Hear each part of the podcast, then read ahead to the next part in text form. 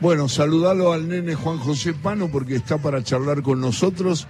Eh, nosotros estamos en la Feria del Libro, nene. Anoche estuvimos juntos en la presentación de el libro de El Nene Pano, Qatar, Volver a Vivir, Diario de un Viaje Alucinante, que el Grupo Octubre ha publicado y presenta un libro fascinante del nene. Estuvimos eh, presentándolo ahora, te va a dar datos, pero eh, presentalo vos al Nene Pano. Hola, Juan. Hola, ¿qué dice, maestro? Casi suspendemos toda la presentación porque tenías que venir vos y a último momento no pudiste venir y, te extrañamos mucho. Igual tu abuelo habló mucho de vos y contó todo lo que te pasó cuando, cuando el Dibu Martínez salvó esa pelota en el último minuto de la final en el partido contra Francia y, contaba las cosas que te habían pasado y las cosas que decías y, nos enternecieron a todos, Bruno. Te, te extrañamos mucho eh, en la presentación de, de, nuestro libro, pero te lo llevaste, se lo llevó eh, tu abuelo el libro y seguramente te lo va a dar para que para que lo leas y ojalá que lo disfrutes. Sí, yo ya tengo un libro tuyo 100% mundiales. A mí me encantó ese libro y ya quiero leer este. Lo tengo acá y ya lo quiero leer ahora. Qué bueno, Bruno, qué bueno, qué bueno. Me, alegra mucho. La verdad que lo estábamos disfrutando, estábamos hojeando el libro, yo le estaba contando un poco todas las alternativas que viviste y te dio para contarla, contaba un poco lo formal que fue la presentación de anoche con toda la gente, después terminamos en una cena que era, creo que era un festival este, de, ver este, tiburones comiendo, ¿no? Este, Festival de, tiburones comiendo pizza ahí en Angelín. En Angelín, en eh, Córdoba. Eh, pero contá un poco por qué se te ocurrió, vos asististe a muchos mundiales, eh, ¿por qué se te ocurrió que Qatar tenía que tener un libro particular, especial, Volver a vivir, Diario de un viaje alucinante? yo creo que esto surgió casi como una necesidad, por eso lo del título, Volver a vivir surgió porque yo, cuando volví de Qatar, eh, bueno, primero el, recibimiento, qué sé yo, la nieta cantando, la canción Muchacho, todo eso, y después empezaron las preguntas. Bueno, ¿y cómo fue? ¿Y cómo, cómo fue lo de, cómo fue lo de, lo del Dibu Martínez? ¿Cómo fue lo del partido contra México? ¿Y cómo era Qatar? Y es cierto que las mujeres se metían en el agua vestidas y es verdad que hay un paseo que hacían en, eh, que hacían en camellos, iban con una 4x4. ¿Y cómo es la cosa de la mujer? ¿Y cómo fue que eh, perdimos con Arabia Saudita? ¿Estaban los barra brava? Bueno, me hacían preguntas de todo tipo. Eh, y yo tenía respuesta para muchas de esas preguntas, algunas me las, me las sigo preguntando yo, pero tenía respuestas y dije, bueno, esto me parece que un que eh, una de las preguntas, una de las tantas preguntas será, ¿y por qué no haces un libro con todo eso? Eh, y bueno, y, para responder a esa a esa pregunta surgió el libro, que es una mezcla de, de cosas que fui escribiendo en Facebook o en página 12, con testimonios que fui recogiendo eh, y que no, que no los había escrito durante el campeonato y algunas otras cosas de después y con muchas cosas que me contaron cuando volví y, la idea de volver a vivir eh, tenía que ver también con, con esto de que fue tan fuerte para todos nosotros que, que nos dura este mundial nos va a durar muchos años, nos va a durar eternamente. Hay, hay vivencias que, que quedan grabadas a fuego y estas cosas las vivíamos de un lado y del otro. A mí había hasta algún momento que, que pensaba, digo, uff, ¿cómo me gustaría estar allá? Y, seguramente a cualquiera de los que estaban acá iba a decir, ah, bueno, este, estás allá, estás en el lugar donde está pasando todo.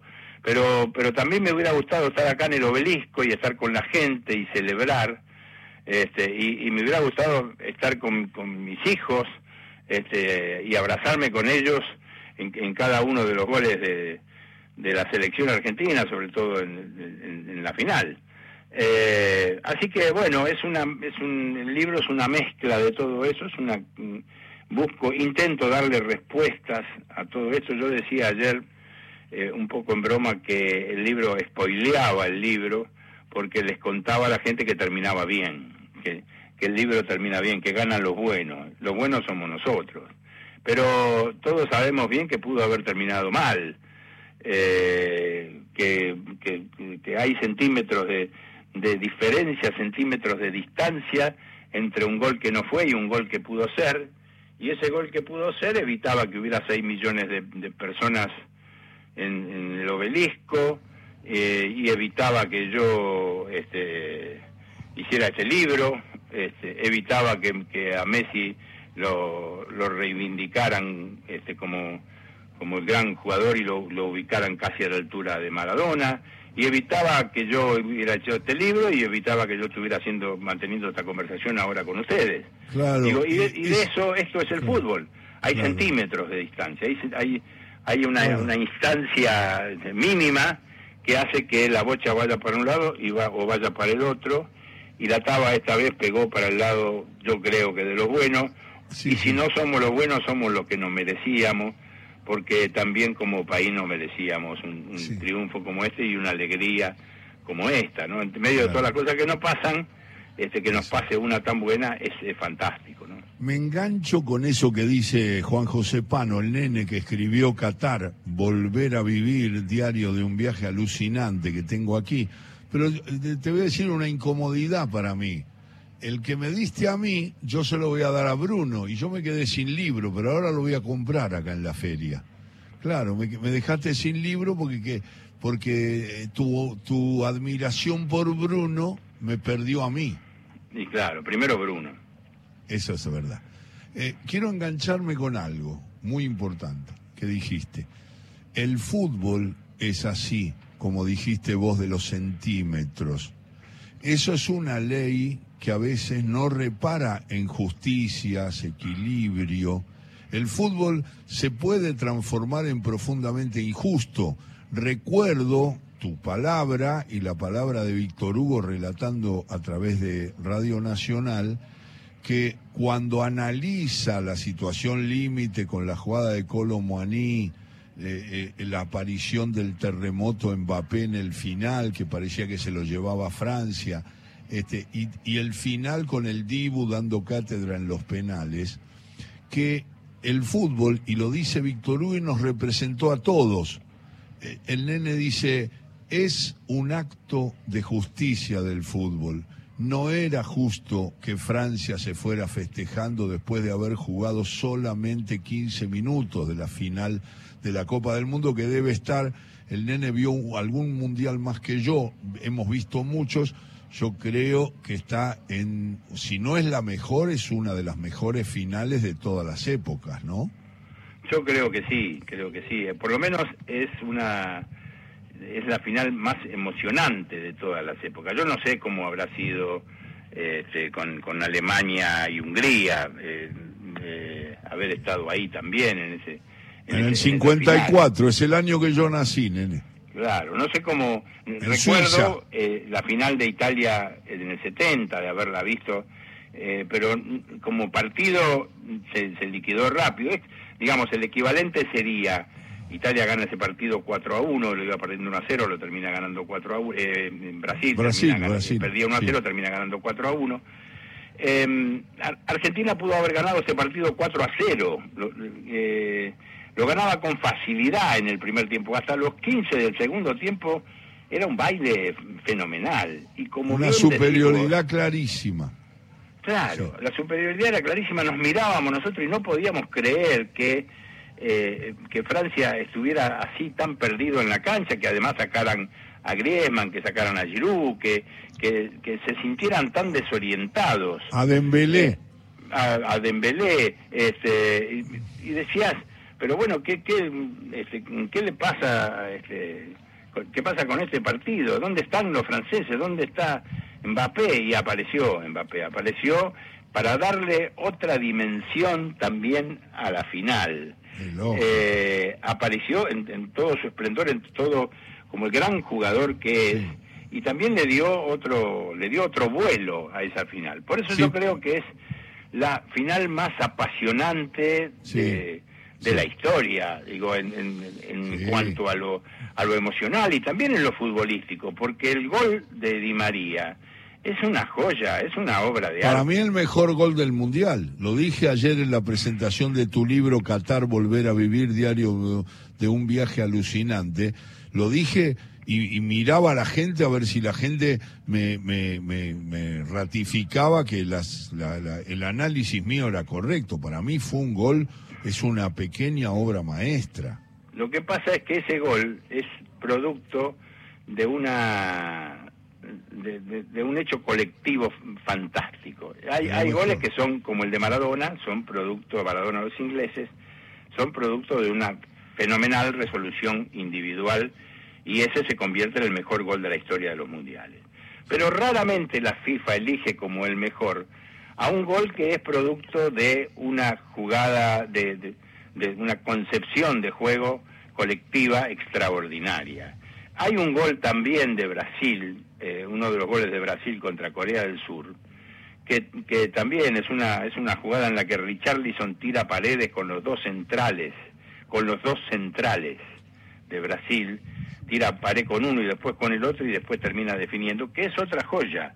Y para mí esos dos, y primero está el de Di María, claro, esos dos son los mejores goles del Mundial, pero eligieron a otro, el de Richarlison, esa tijera de Richarlison, que también es una buena resolución individual, pero que no tiene ese, ese gusto por lo colectivo que nos, este, nos identifica a nosotros. Cuando vemos que hay esa perfección de toque, nos maravillamos mucho. Y ese gol es una, es una obra maestra de la, de la, de, la perfección del toque. Tic, tic, tic, tic.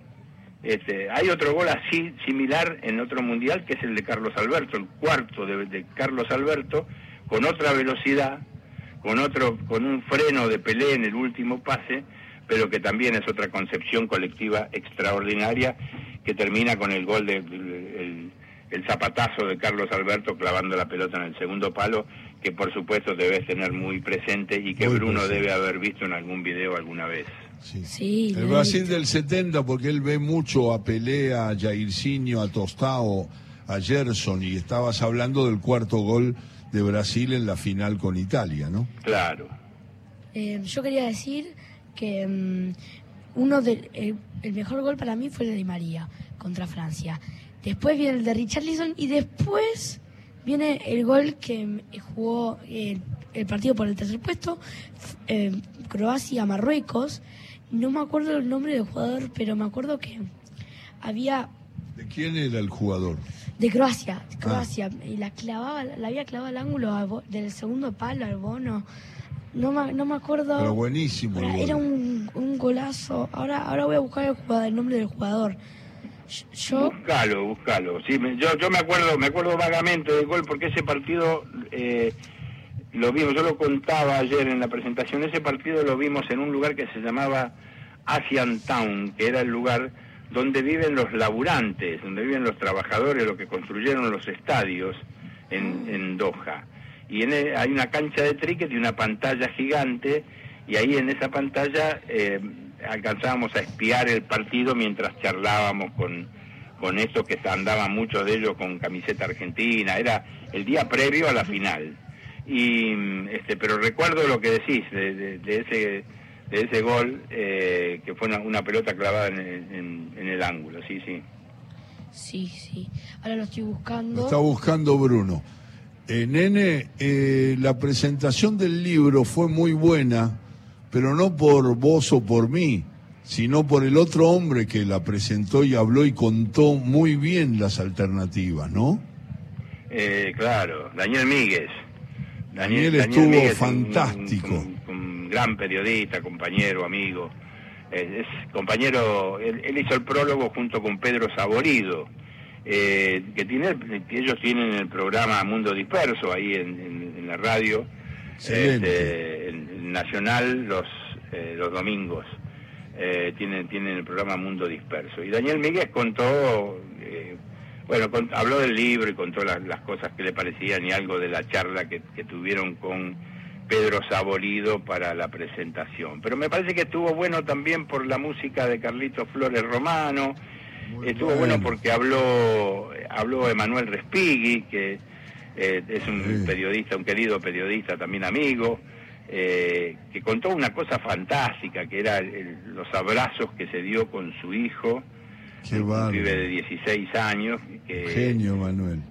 Eh, claro, contó eso que a, mí me resulta conmovedor, ¿viste? Esto que el tipo se gasta lo que no tiene para ir con su hijo y, sabe que todo eso significa después que, que hay un antes y un, y, un después en la relación con, con su pibe después de esto.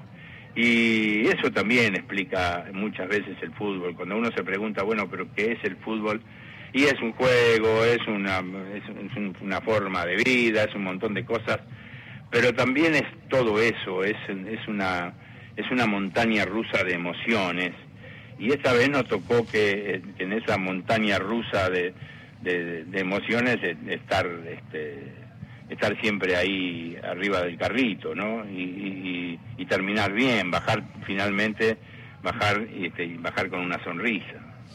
Nene, es Juan José Pano, el libro se llama Qatar, Volver a Vivir, Diario de un viaje alucinante, el grupo Octubre lo presenta, ya lo guié antes de empezar el programa y lo disfruté mucho con todas las cosas, le conozco mucho los gustos al nene Pano y las circunstancias que con el agregado de ese contagio del COVID eh, le marcó el, la cobertura de la Copa del mundo en Qatar y después la alegría desatada, inmensa, porque el equipo lograba su tercera Copa Mundial.